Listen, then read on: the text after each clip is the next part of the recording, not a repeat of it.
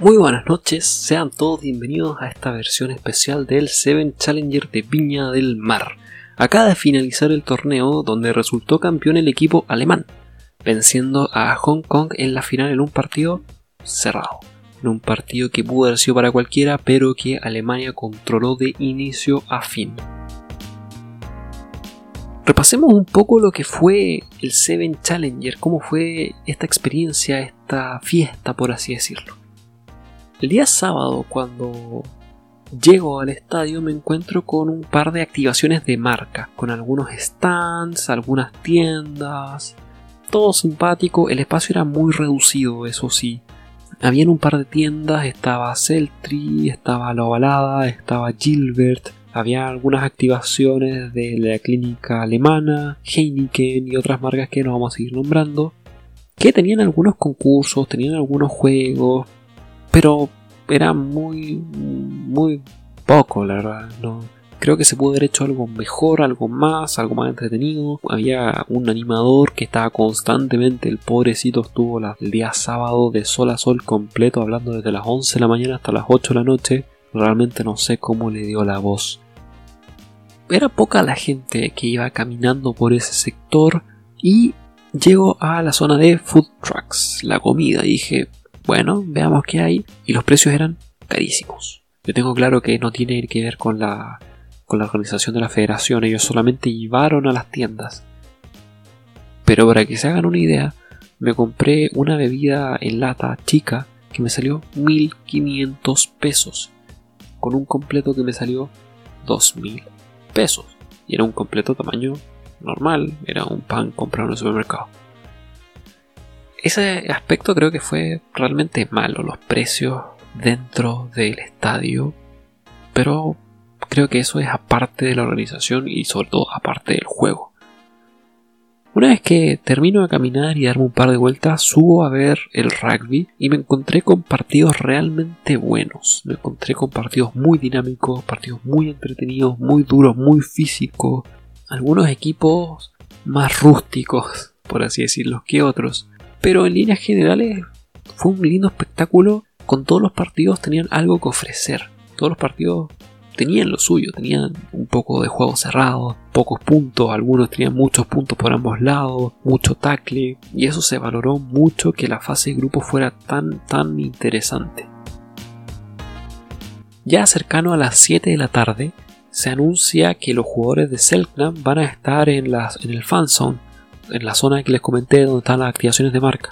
Así que con mi amigo Carlos Valle, que fue de muchísima ayuda, un gran saludo para él, fuimos a, ver qué había y nos encontramos con un ambiente totalmente familiar, con un ambiente ligero, muy, muy distendido, donde estaban los jugadores de Selknam conversando con la gente, sacándose fotos, conversando con la prensa, realmente muy, muy relajados. Se nota que nadie los obligó a estar ahí, ellos estaban ahí porque querían hablaron con la gente, se sacaron fotos con los niños.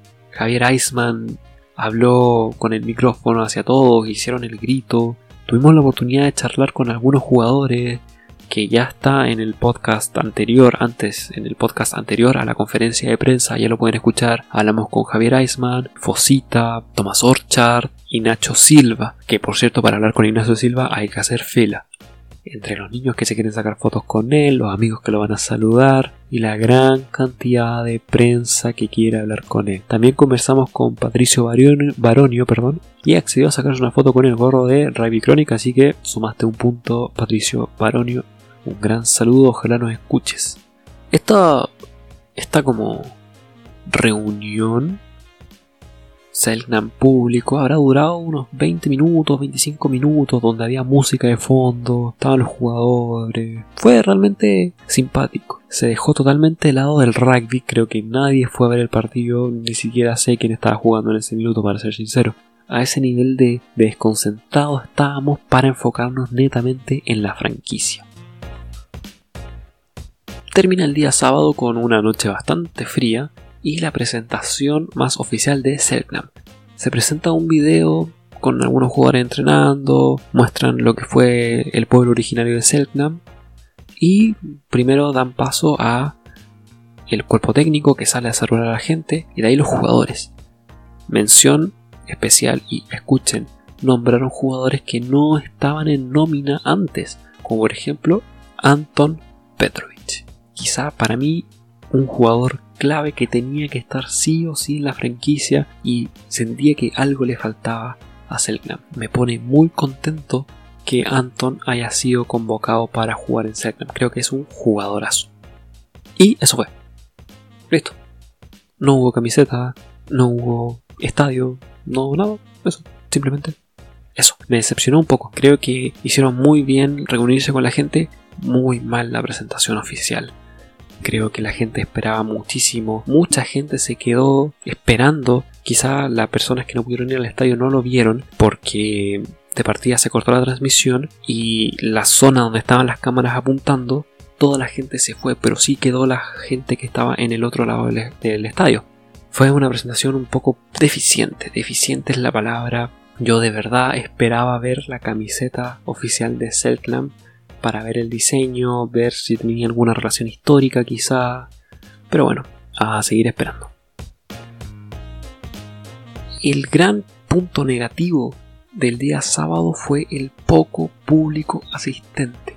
Realmente no había nadie. Quizá habrán habido unas 600 personas, como mucho. No había más. Creo que esto es un fiel reflejo del descontento que tiene la gente con el precio de las entradas. Y quizá lo desconectadas que se sienten con toda la selección, con todo lo que es Chile Rugby. Eh, entradas muy caras. Uno podía ver en redes sociales que encontraban que el precio era demasiado, era demasiado para la realidad chilena. Entonces quisieron simplemente lo vieron desde sus casas. Que era, para mí era algo lógico y que sí o sí iba a pasar. Pasemos al día domingo. El día domingo hubo mayor flujo de gente, sí, totalmente. Pero dudo que hayamos llegado a las mil personas, la verdad. Y si es que se llegó fue por. se superó por muy poco. Realmente muy poco público. Y me dio pena que se viera la transmisión televisiva vacía. Lamentablemente eh, esos partidos que vimos el día sábado, que eran tan parejos, tan entretenidos, tan electrizantes, no se vieron el día domingo. Lamentablemente vi partidos fomes, donde de verdad que me llevó a dar sueño. Partidos del tipo Brasil con cualquier equipo era fome. Brasil la gran decepción. Brasil no jugó a nada. Creo que fue el peor equipo, quizás peor que Paraguay. Para mí el partido de Italia contra Uruguay fue un fiasco, fue aburridísimo. No sé, están a un nivel muy, muy inferior.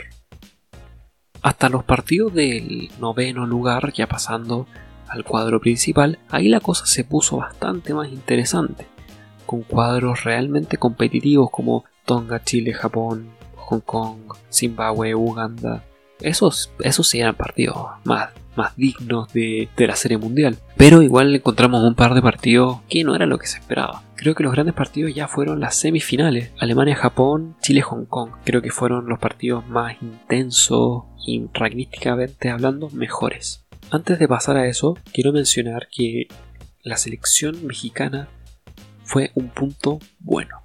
Yo esperaba muy, muy poco de México.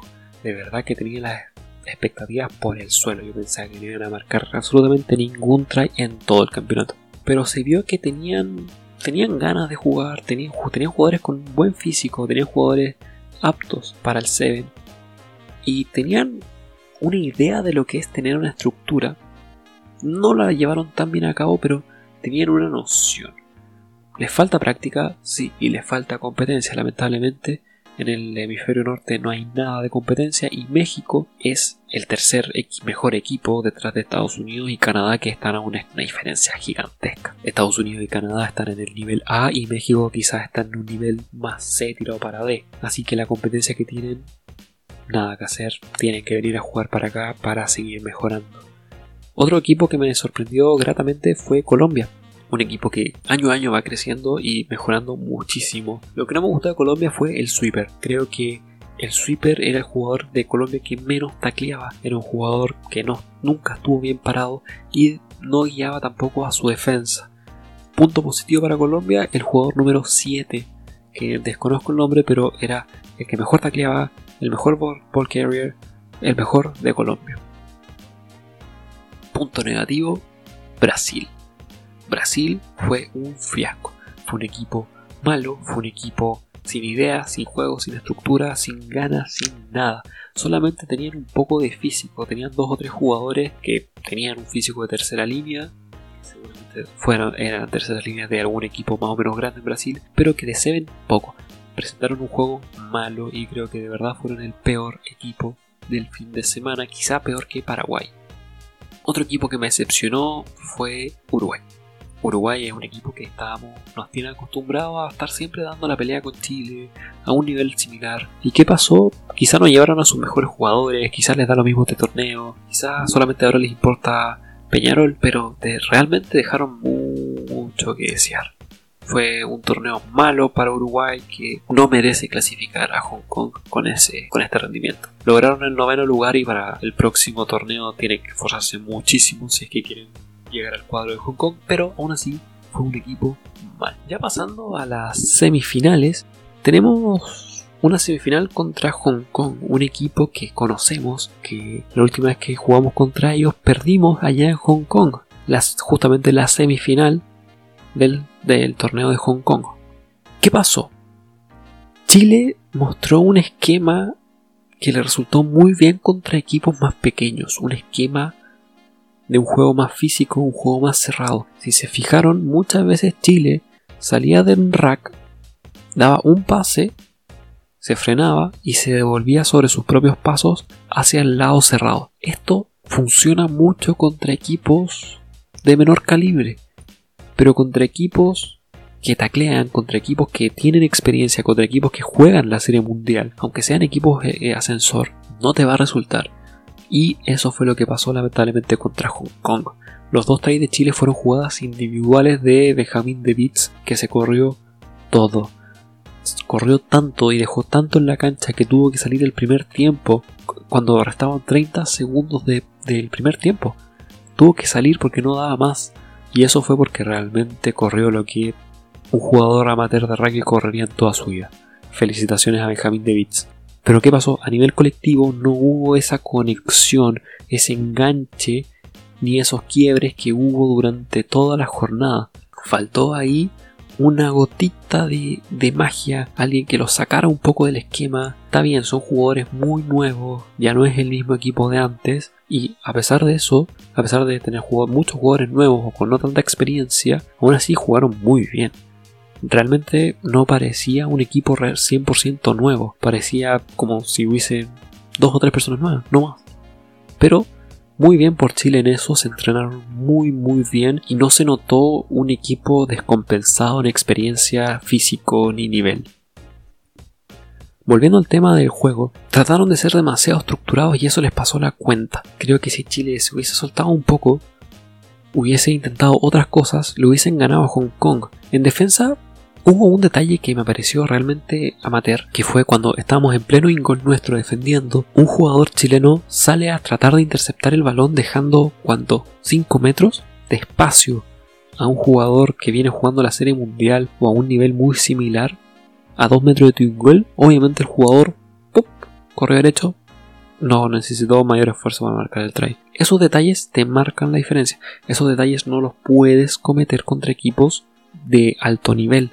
Si ya contra Hong Kong, Japón, nos complicaron esos detalles, imagínate cómo vamos a poder subir a la, serie mundial si cometemos ese tipo de errores. Chile no tiene problemas de tackle. Chile no pierde por que no taclee, porque le ganen el físico. Chile tiene fallas en el sistema defensivo, que es muy distinto. La defensa no es solo tackle. Chile en todo momento fue superior a Hong Kong. Pero pasó eso, el tema de las ideas. Se quedaron sin ideas, se aislaron mentalmente y colapsaron. No, se vieron totalmente superados por los jugadores de Hong Kong. Punto aparte, el arbitraje no fue de mi gusto. Creo que hubo un par de decisiones arbitrales que... Mm, no, no me convenció. Creo que le quedó grande la semifinal al señor árbitro. Pero bueno, borrón y cuenta nueva, se viene el partido por el tercer lugar. Olfos y Brusone nos presentan solamente jugadores nuevos, lo cual me parece bien. Son jugadores que están capacitados para jugar y partir de titulares, si no, no estarían jugando en la selección, ¿no? Y está bien que tengan rodaje, porque jugar un amistoso no es para nada similar a jugar un partido de este calibre. Estos son los partidos que realmente les sirven. Pero me dio la sensación de ver a los jugadores desganados. Vi jugadores con poca actitud, quizás muy cansados, lo entiendo perfectamente. El día de ayer fue agotador, corrieron mucho, taclearon mucho, hizo muchísimo calor. Y hoy día lo mismo. Quizás estaban cansados, pero creo que les faltó un poco de actitud, creo que no dieron todo lo que podrían haber dado para un, tercer lugar, creo que no lo tomaron el peso quizá, se lo tomaron muy a la ligera, no sé qué fue lo que pasó, pero recayeron exactamente en el mismo problema anterior, el tema de las ideas y el tema de la estructura de juego. Contra equipos más pequeños, como ya dije, puedes hacer eso de, devolverte un poco y trabajar en poco espacio. Y te va a resultar. Pero contra equipos más grandes, como ya dije de nuevo, no te va a resultar, no puedes hacerle eso a Japón.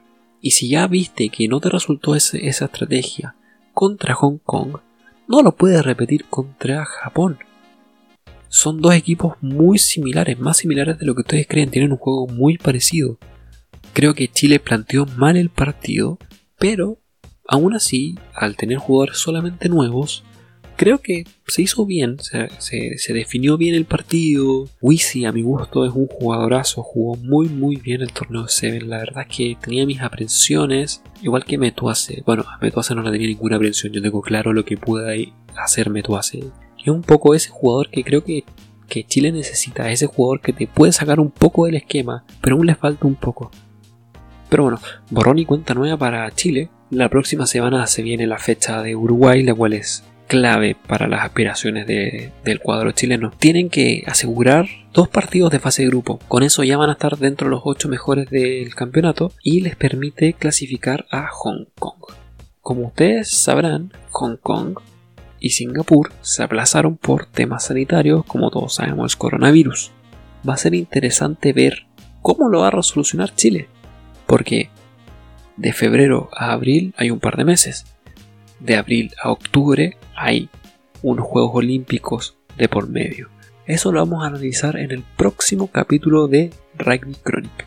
Eso fue todo por hoy, espero que les haya gustado esta versión nocturna de Rugby Chronic Post 7 Challenger. No olviden seguirnos en nuestras redes sociales, Instagram, Facebook, YouTube y todos los lugares donde puedan escuchar un podcast. Radio Public, Breaker, iTunes Podcast, Google Podcast, estamos en todos lados. Esta semana se vienen nuevas secciones y muy buenas noticias para algunos clubes de la región y algunas jugadoras de la región también. Así que muy atentos a lo que se viene y nos vemos en la próxima edición.